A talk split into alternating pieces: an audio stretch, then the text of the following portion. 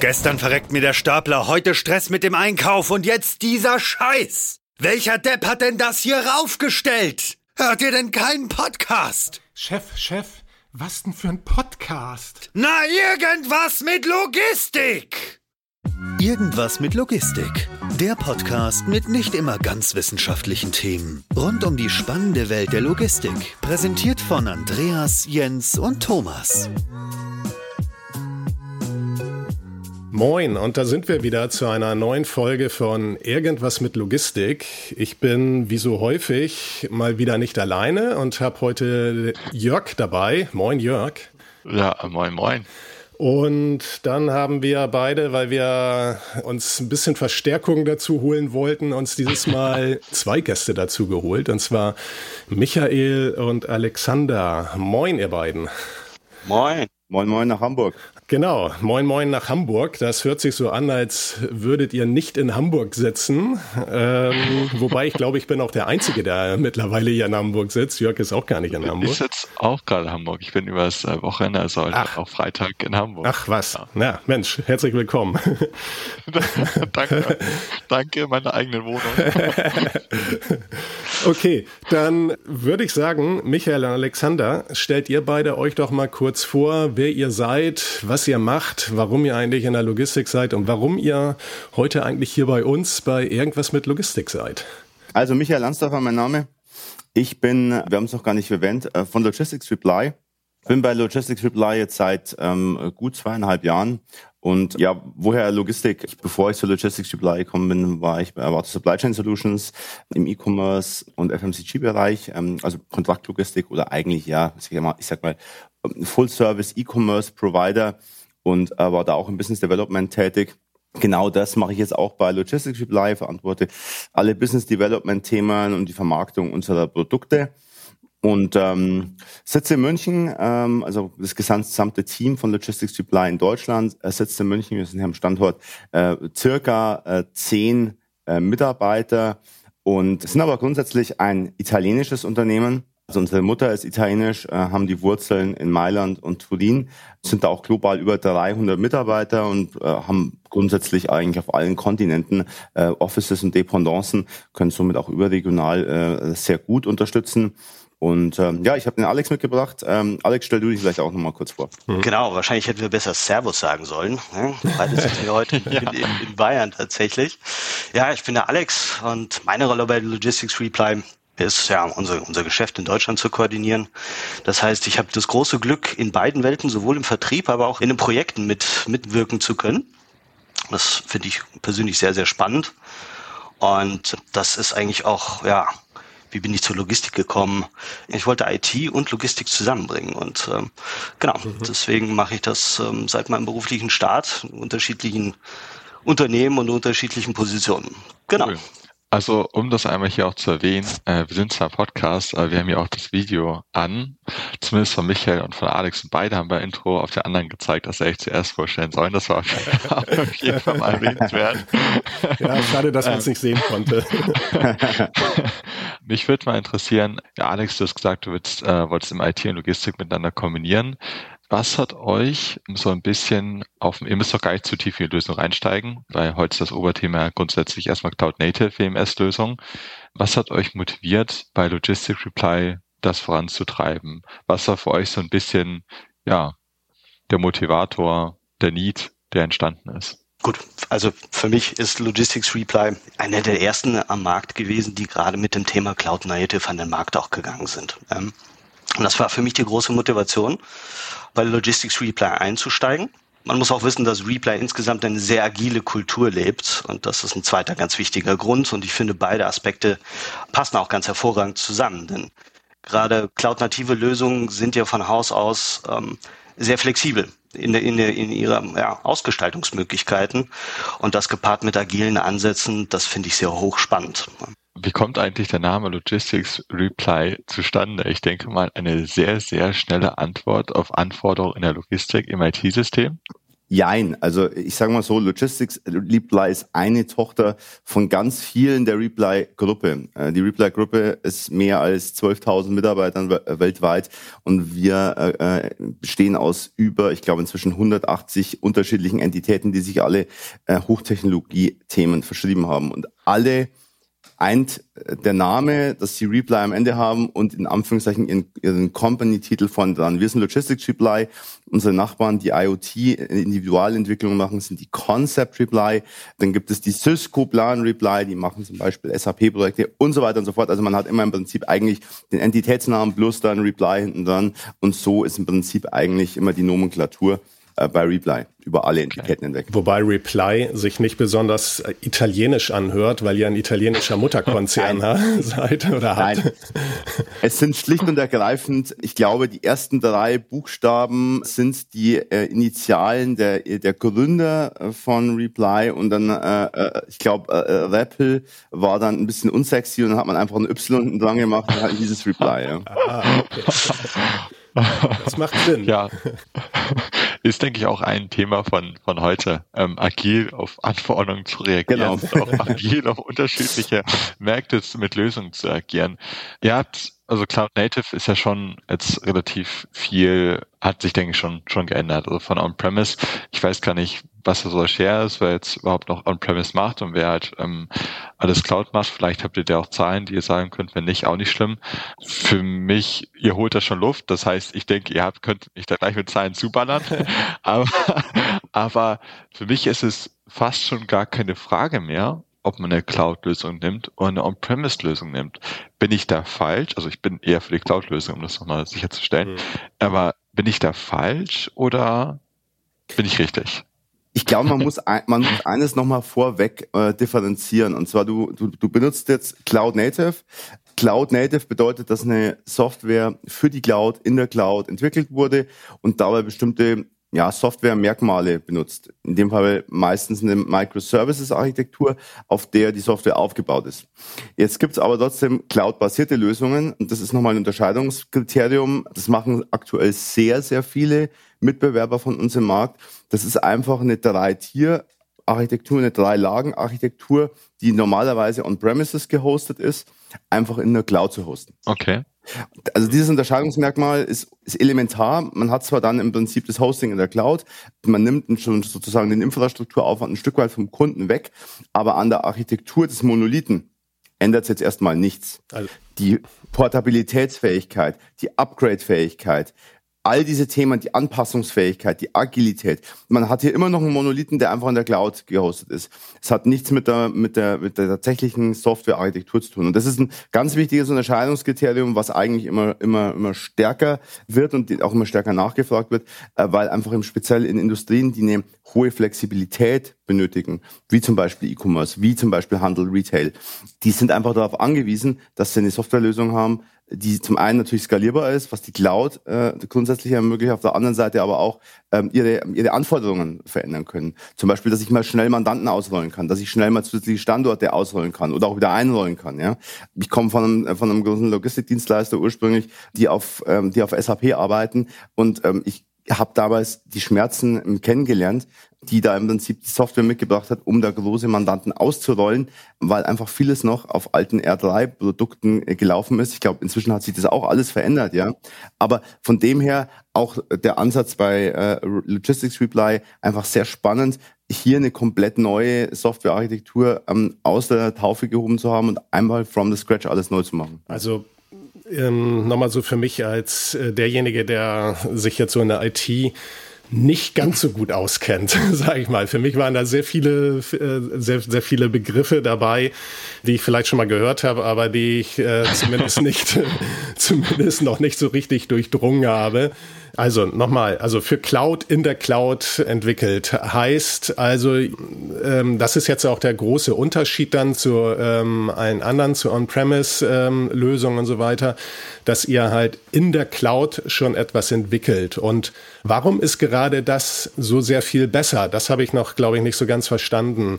Ist das jetzt besser, weil, weil man da eine andere Sprache nutzt, äh, eine andere Softwarearchitektur oder, oder sowas? Oder also dass man nicht etwas erst, ähm, sag ich mal, auf einem Server oder wo auch immer halt programmiert, um das dann zu äh, rüber zu holen, also in die äh, in die Cloud rüber zu beamen oder ähm, wo ist da der große Unterschied?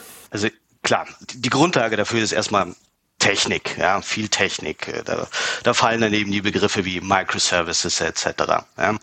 Aber was unterm Strich dabei rauskommt, ist eben erstens eine sehr flexible Lösung. Das heißt, man hat einfach die Möglichkeit, schnell mit einem vergleichsweise geringen Aufwand Dinge anzupassen. Das bedeutet auch ganz praktisch in, in der Logistik, ähm, ja, seine Prozesse zu verändern oder eben für mhm. Kunden teilweise auch Maß zu schneidern, wenn es das überhaupt erfordert. Ja. Kurze Zwischenfrage. Warum habe ich diese Flexibilität da bei der cloud-nativen Lösung und nicht bei den anderen Lösungen? Warum kann ich, bin ich da nicht so flexibel? Eine cloud-native Lösung, Microservices, man, man hört vielleicht ein bisschen an diesem Wort, dass diese Lösung in ganz kleine Bausteine unterteilt ja. ist. Ja? Okay. Flexible Bausteine, die man eben zusammensteckt.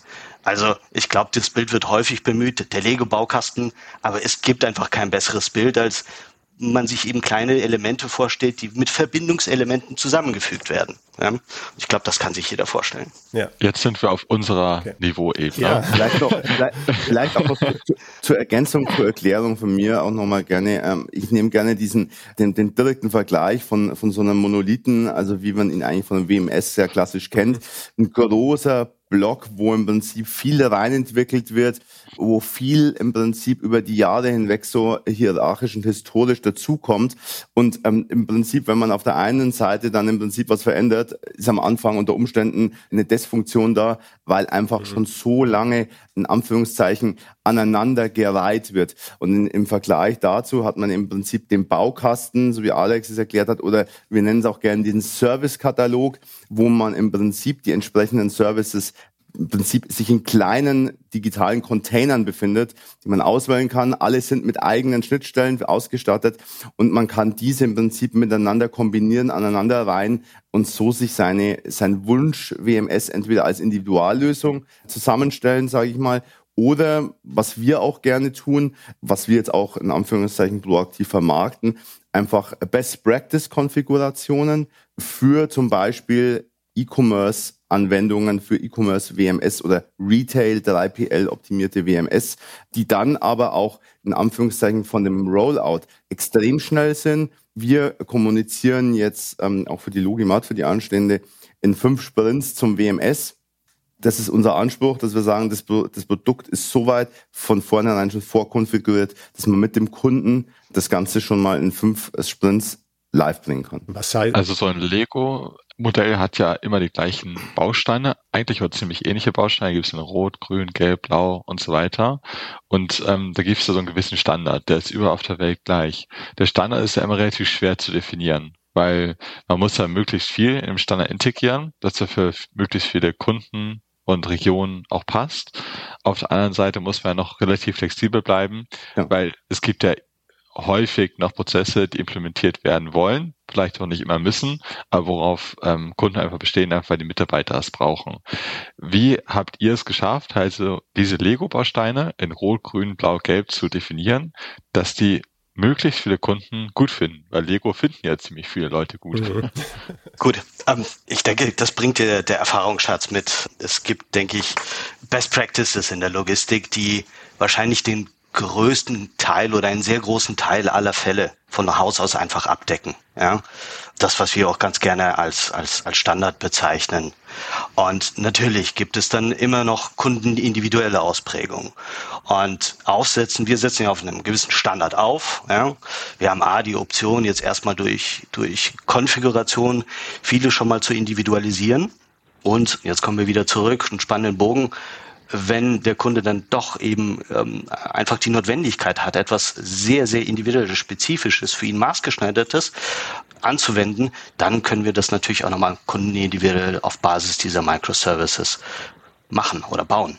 Also ihr lasst es schon zu, dass auch etwas customized wird, also ähm, nicht nur der, die, nicht nur die Standards verwendet werden, weil das ist ja auch häufig in, in der Vergangenheit äh, oder, oder das, was ich immer auch so in solchen Projekten erfahren habe, gerade das, was es dann eher wieder ja, ihr habt immer von agil gesprochen, dann wieder die Agilität dann ja auch so ein bisschen dagegen spricht im Prinzip, wenn etwas äh, zu sehr customized wird und was dann auch dazu führt, dass so ein Projekt, ähm, du hattest eben von fünf Sprints äh, gesprochen, dann wahrscheinlich äh, doch viel mehr Sprints benötigt, als, äh, als ihr ursprünglich mal veranschlagt habt. Grundsätzlich ja, natürlich. Äh, wir machen Individualprojekte. Das sind grundsätzlich die beiden Workstreams, sage ich jetzt mal, äh, wie wir auch äh, uns intern aufstellen. Mhm. Auf der einen Seite der Ansatz, in Anführungszeichen kleinere mittlere Unternehmen, wo ich jetzt, sage ich mal, relativ streamlined interlogistische Prozesse habe,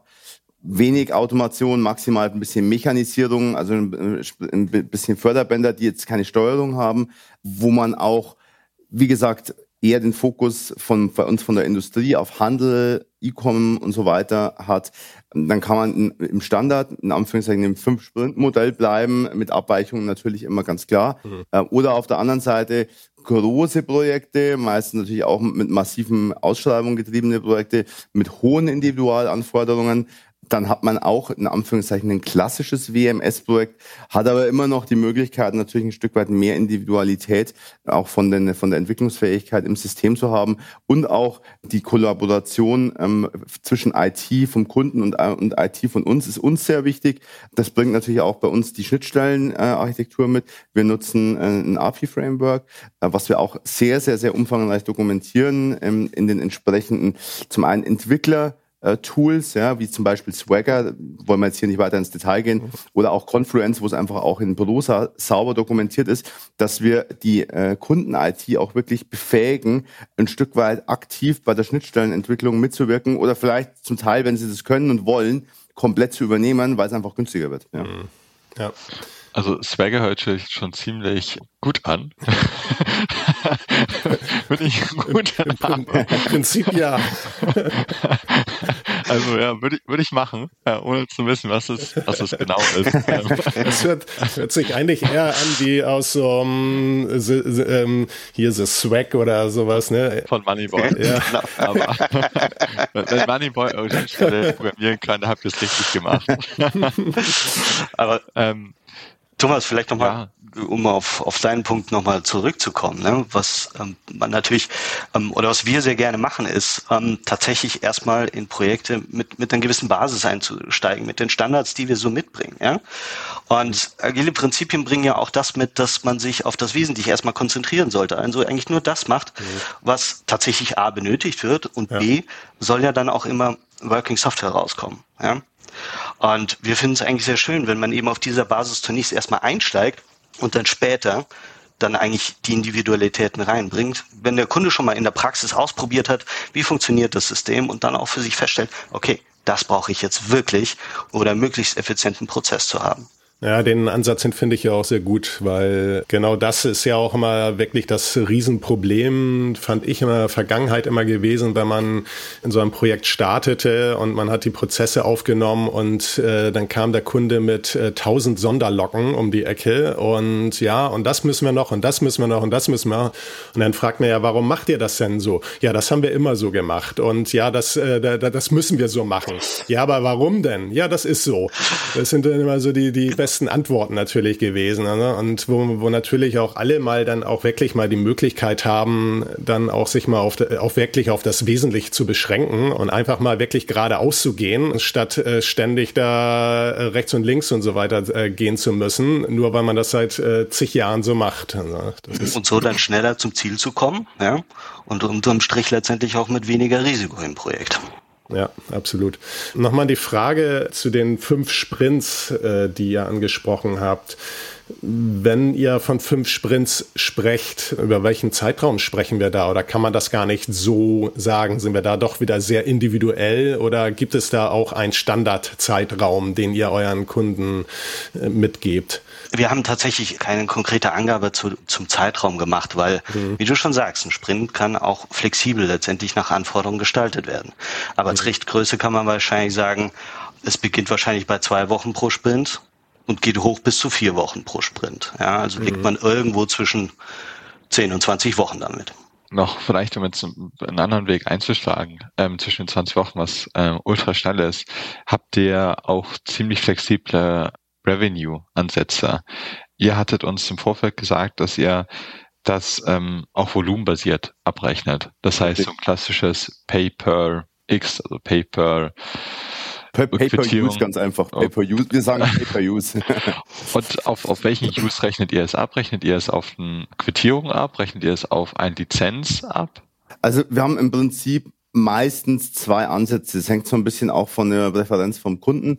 Der Klassiker ist natürlich User, ne? also wie viele User ich tatsächlich auf dem System im Peak, also die maximalen, die maximal ähm, ähm, kumulierten User pro Tag, die ich äh, auf das, die auf das System zugreifen. Das ist die eine potenzielle Abrechnungsgröße äh, oder eine potenzielle Kostentreiber. Ähm, auf der anderen Seite hat man potenziell die Orderlines, ja, also sprich die, äh, die, die Artikelposten, die im Prinzip im Warenausgang bearbeitet werden. Also die nehmen wir auch ganz gerne, weil das so ein, ein relativ guter Marker ist ähm, in so einem klassischen Handelsumfeld, äh, wo wir sehr viel tätig sind, äh, um den Throughput so ein bisschen zu ja, messbar zu machen und greifbar zu machen. Inwiefern wird das angewendet? Also natürlich spricht ihr von Pay-per Use in dem Fall. Ja. Wie ist, habt ihr da auch so einen groben Daumenwert, wo ihr sagt, okay, die Leute ähm, oder die, die Kunden gehen eher auf die Pay-per-Use-Modelle oder geht eher auf die klassischen CapEx-Modelle? Ist es vielleicht auch eine Frage der Unternehmensgröße? Also grundsätzlich bei uns das Geschäftsmodell ist allgemein so. Wenn wir jetzt in so einer, also dass wir das, die Software muss man so sagen, wir bieten es nur als Software, als Service, als mit Pay-per-Use-Ansatz an. Wir verkaufen keine Lizenzen. Ähm, das ist bei Lea Reply nicht angedacht.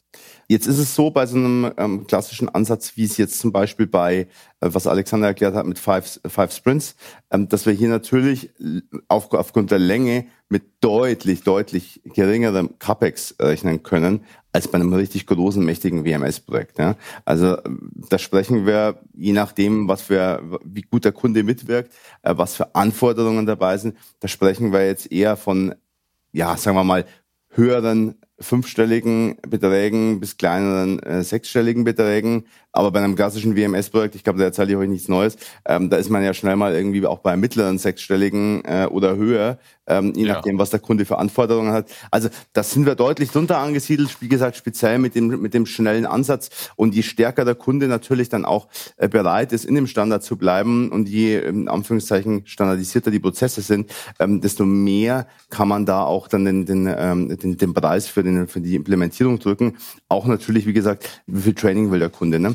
Äh, wird das Test, was, was ist die IT-Kapazität vom Kunden? Äh, wie viel Schnittstellenentwicklung kann er unter Umständen selbst leisten auf Basis unserer Dokumentation?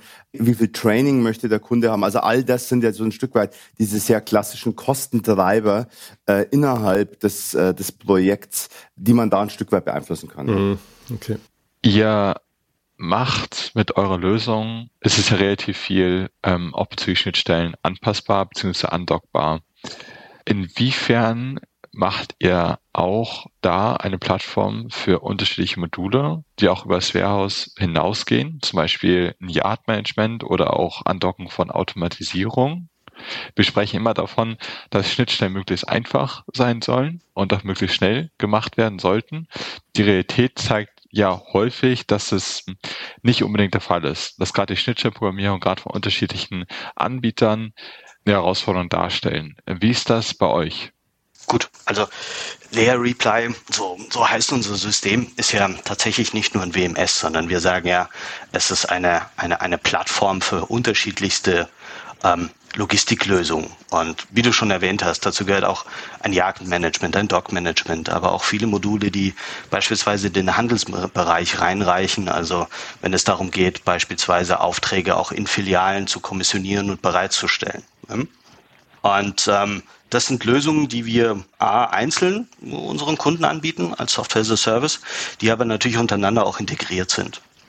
Mhm. Und ähm, was allgemein natürlich bei cloud-nativer Software einfach eine Eigenheit ist, dass man ja auf Standards aufsetzt, die ganz weit äh, verbreitet sind in der Welt, ja, auf Internetstandards, die auch andere Menschen und Unternehmen sehr gut kennen. Und ich finde, das ist eine, eine hohe Beschleunigung, weil man einfach mit, mit anderen Menschen die gleiche Sprache hier spricht und sich nicht erst nochmal auf eine Sprache verständigen muss. Also im übertragenen Sinn, um es nochmal bildlich zu sprechen. Gibt es diesen Standard bei allen Anbietern oder ist der teilweise also wenn ich in meinen Schnittstellen selber noch rumprogrammiere, immer noch von Projekt zu Projekt, auch wenn es eigentlich einen Standard gibt, äh, unterschiedlich. Also grundsätzlich als Framework, dieses API-Framework, das ist ja so ein Stück weit jetzt schon ein bisschen ich will jetzt nicht sagen Industriestandard in der Logistik, aber im Softwarebereich ist es ein, ein Stück weit ein Schnittstellenstandard, der sehr, sehr oft benutzt wird. Von dem her in der IT ist der sehr beliebt und auch äh, herzlich willkommen. Grundsätzlich äh, kann man aber jetzt nicht sagen, es ist eine Standardschnittstelle, sondern die muss schon noch ein Stück weit immer angepasst werden, mhm. äh, was gemacht wird in diesem Framework. Und das habe ich ja vorhin eingangs erwähnt. Äh, je besser das Ganze dokumentiert ist, also die Datenpunkte dokumentiert ist, zum Beispiel für den Kunden, dann kann er sich im Prinzip die Daten ziehen oder Daten dahin pushen. Ja? Mhm. Und das ist so ein Stück weit eine Vereinfachung und es vereinfacht es enorm, als wenn ich alles einmal von neu machen muss. Es ist so ein Stück weit eine Wiederverwendbarkeit äh, gegeben von den äh, Datenpunkten von den Schnittstellen äh, innerhalb dieses Frameworks, was wir hier haben, mit diesem, äh, mit diesem API-Framework. Das verkürzt dann einfach die Entwicklungszeiträume und die Zeiträume zum Andocken von angrenzenden Systemen. Und das, das gilt sowohl für Software als auch für Hardware, für Automation und so weiter. Ja. Mhm. Ist es für euch da eher schwieriger, das in der Breite zu machen, sozusagen neue Module anzuplacken? Wir haben jetzt, ich habe gerade so ein bisschen das Herdmanagement erwähnt. Oder ist es eher schwieriger für euch, da verschiedene Systeme mit anzudocken, wenn wir gerade so im Bereich Automatisierung da so reingehen? Ich sehe das halt so ein bisschen Art als Plattform, ja, ähm, dass das WMS-System auch gerade mit dem Cloud-Native-Ansatz da relativ viel auch verwalten kann. Ich frage mich dann, wie schnell kann ich das machen? Also sagt ihr, okay, ich passe mich an die Schnittstellen des Anbieters an oder muss sich der Anbieter so ein bisschen eure Schnittstellen anpassen? Wir würden ganz gerne, also wir versuchen zu, ich sag mal, unterschiedlichen Systemtypen erstmal wieder Standardschnittstellen bereitzustellen. Ja? Das mhm. bedeutet, wir wollen wieder etwas im Petto haben, worauf man aufsetzen kann und wo auch der Kunde die Möglichkeit hat, letztendlich ähm, die Möglichkeiten, wie sie sind, auszunutzen und sich der Plattform hier anzupassen. Aber mhm. natürlich, äh, es ist häufig einfach Vereinbarungssache, wie man es in der Praxis macht. Und genauso gerne äh, bieten wir natürlich an, dass wir unsere Schnittstellen auch an den Kunden adaptieren. Gerade im Bereich beispielsweise der ERP-Systeme ist das ja doch gang und gäbe. Was mich mal interessieren würde, wäre nochmal, um mal so einen, so einen kleinen Blick auch in die Zukunft vielleicht zu machen. Wir hatten ja auch schon so ein bisschen darüber gesprochen, also Cloud-native ähm, WMS, also für die Cloud, in der Cloud programmiert. So, jetzt ähm, sag ich mal, die Cloud oder überhaupt insgesamt ähm, entwickeln wir uns auch so ein bisschen so Richtung Metaverse ähm, und so weiter. Es wird viel künstliche Intelligenz mittlerweile ähm, versucht einzubinden und so weiter und so fort. In welche Richtung geht ihr da? Wie wird das schon ähm, mit bei euch berücksichtigt, beziehungsweise ja, auch gerade so Metaverse, so Stichwort. Macht ihr da etwas ähm, auch in diese Richtung gehend? Gut, der Konzern, also die Reply Holding macht ja ganz viel auch im mhm. Bereich der Digital Experience. Und dazu gehört ja. natürlich Metaverse als einer der größten Stichworte überhaupt ähm, mit dazu. Ja. Bei uns in der Logistik kommt das insofern an, dass auch wir beispielsweise mit Augmented Reality aktuell experimentieren. Mhm. Also beispielsweise über eine HoloLens dann ähm, Pick-Anweisungen etc. in die Realität mit einblenden wollen. In, die, in diesem Bereich entwickeln wir definitiv. Hm, ja, spannend. Gut, ist natürlich auch immer die Frage, wie, wie sowas dann auch in den Lagern äh, Anwendung findet. Auch ähm, gerade genau. Nutzung genau. von Augmented Reality oder was auch immer man da dann verwendet. Habt ihr da auch schon Use Cases dafür? Gerade so für ähm, HoloLenses in, in den Legern? Also wir betreiben, Replay betreibt verschiedene sogenannte Labs, Laboratories. Ja? Mhm. Und auch wir von der Logistics Reply ähm, haben hier ein Lab in, in Turin, an einem der größeren Standorte von Reply, wo so Dinge tatsächlich dann, ja, ich sag mal, kleinere Feldversuche auch gestartet werden. Das heißt, wir haben dort ein, ein, ein Mini-Lager stehen, um es tatsächlich ja, praxisorientiert einfach mal ausprobieren zu können. Und in diesem Bereich sind wir momentan aktuell aktiv. Mhm. Ja, ihr hattet ja so ein bisschen jetzt die, die Zukunft auch eben für, für das äh, skizziert, aber im Bereich von WMS selber. Ich denke, so ein Cloud-Native WMS, viel mehr kannst du ja gar nicht machen. Also viel weiter auf die Lego-Steine runterbrechen, ist schwierig, ne? Also wo seht ihr denn noch äh, Potenziale?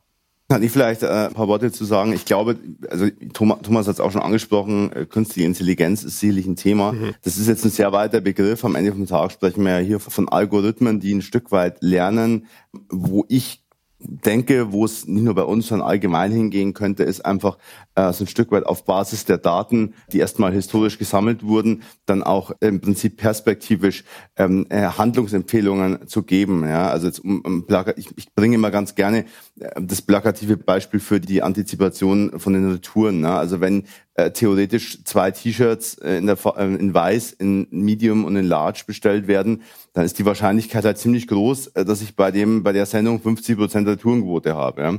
Und ähm, das einfach ein Stück weit ähm, so viel Intelligenz in ein System reinzubringen, dass sowas jetzt nur für diesen spezifischen Use Case, und da gibt es noch unendlich viele mehr, dem, dem Lagerleitstand zur Verfügung zu stellen, äh, bringt natürlich eine enorme Effektivität zum Beispiel für die Planung im Wareneingang, im Retourenwareneingang, für die, für die Lagerleitung. Ja, ja, vor allen Dingen auch in der Planung des Lagers, also zur ähm, Auslegung des Lagers, wo, ja. wo ähm, jetzt Artikel reingelegt werden, sag ich mal, nach ABC, äh, XYZ-Klassifizierung und so weiter. Auch da kann KI sicherlich noch einiges äh, mehr unterstützen. Wobei, wie du schon sagst, was ist immer, ähm, ist immer die Frage, was ist KI und wie, wie stark ist die KI wirklich? Also letzten genau. Endes das, was wir bislang immer auch verwenden an Algorithmen, äh, ist auch eine gewisse künstliche Intelligenz. Ähm, nur die muss ich natürlich irgendwie äh, füttern, mit Daten füttern und äh, die, äh, das heißt, diese Intelligenz ist nur so gut, wie ich sie auch gefüttert habe. und äh, ähm, und da kann es natürlich schon in der Tat mal irgendwann oder hoffentlich mal auch so weit sein, dass ähm, die künstliche Intelligenz vielleicht auch wirklich äh, selber mal irgendwann Zusammenhänge erstellen kann oder, oder ermitteln kann und äh, um, um dann da vielleicht darüber hinaus, was man halt mit Daten füttert, auch äh, selbstständig dann sogar noch irgendwelche Entscheidungen treffen kann. Wobei es dann auch wahrscheinlich irgendwann mal ein bisschen gruselig wird, das Ganze aus heutiger Sicht. Insgesamt finde ich ein sehr spannendes Thema, was ihr da habt. Ähm, auch gerade das Thema, also wie gesagt, ähm, für die Cloud, in der Cloud ähm, entwickelt, die einzelnen Modul, diese Modulbauweise, die ihr habt, äh, Stichwort Lego, ähm, das hat das für mich auch nochmal sehr transparent gemacht und so. Das ist halt, äh, dass das eben äh, im Prinzip der große Unterschied ist und nicht so wie, wie man es früher gemacht hat, wie du auch sagtest, Michael. Man hat so einen äh, Monolith programmiert, äh, das dann auch noch, ähm, so wie man es dann ja auch nicht agil gemacht hat, im Wasserfall, äh, Wasserfallmäßig sozusagen. Und äh, man hat es mehrere Monate, wenn nicht sogar Jahre lang programmiert und entsprechend äh, die gleiche Zeit dann auch nochmal getestet und dann irgendwann nach vielen, vielen Jahren gemerkt, so, okay, das können wir alles mal in die Tonne treten. Wir haben jetzt ja viel Geld verbrannt, was ja auch, äh, auch in der Vergangenheit des Öfteren mal in anderen Projekten der Fall war. ja, das stimmt. Das ist vielleicht auch ein Vorteil, den man zu wenig beachtet, weil ja am Anfang keiner davon ausgehen will, dass ein Projekt schief geht. Ja, richtig, ja. Absolut.